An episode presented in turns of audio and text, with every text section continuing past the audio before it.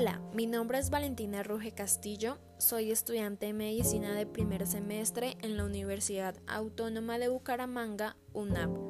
Sean todos bienvenidos a este podcast en el cual hablaré sobre los trastornos alimenticios y asimismo sobre las dos enfermedades principales que conllevan estos trastornos que son la anorexia y la bulimia.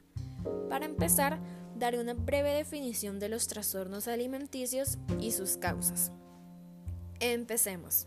Según la clínica Universidad de la Sabana, los trastornos alimenticios enmarcan varias enfermedades crónicas y progresivas de carácter psicosomático, y a pesar de que se manifiestan a través de la conducta alimentaria, en realidad consisten en una complejidad de síntomas entre los que prevalece una alteración de la autoimagen corporal, o sea, que las personas con estos trastornos tienen un gran temor a subir de peso y otros problemas relacionados con la aceptación por parte de otras personas.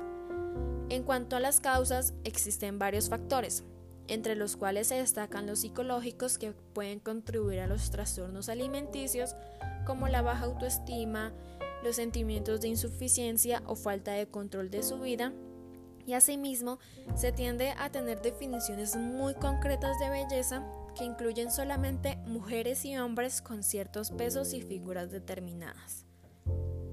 Ya sabiendo un poco sobre los trastornos alimenticios, ahora empezaré a hablar sobre la anorexia. La anorexia, según un artículo escrito por Catherine Flores, es un trastorno de la conducta alimentaria.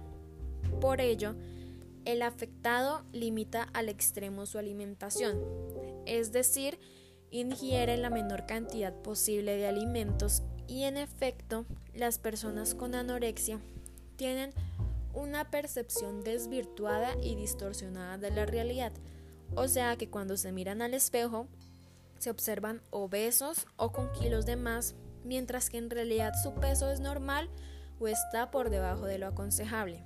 En cuanto a los síntomas, tenemos dos tipos, síntomas psicológicos y síntomas físicos. En los síntomas psicológicos encontramos miedo exagerado a subir de peso, distorsión de la realidad en cuanto a su aspecto físico y nervios exagerados. Y en síntomas físicos encontramos fragilidad en cabello y uñas, piel amarilla, cansancio excesivo y sin razón aparente y músculos poco fortalecidos. Por último, tenemos las consecuencias que son anemia, problemas neurológicos en el sistema circulatorio, estreñimiento crónico y úlceras en el sistema digestivo y finalmente, si se lleva al extremo, hay alta probabilidad de morir.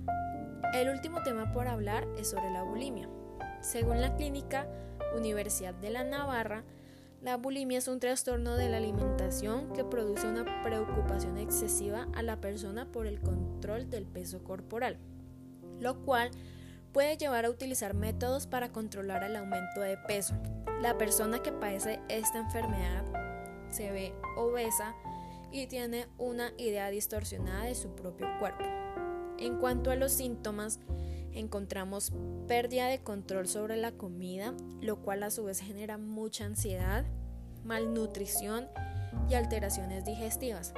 Asimismo, el paciente puede utilizar mecanismos compensatorios para controlar el aumento de peso, como los laxantes, periodos de ayuno o ejercicio excesivo. Por último, hay una serie de complicaciones médicas y riesgos físicos por desnutrición severa, como problemas del corazón y alteraciones bioquímicas en la sangre, y también pueden empezar a sentirse con depresión y ansiedad. Bueno, eso es todo por este podcast. Espero les haya gustado y hayan aprendido sobre este tema. Muchas gracias a todas las personas que escucharon. Que tengan un buen día. Música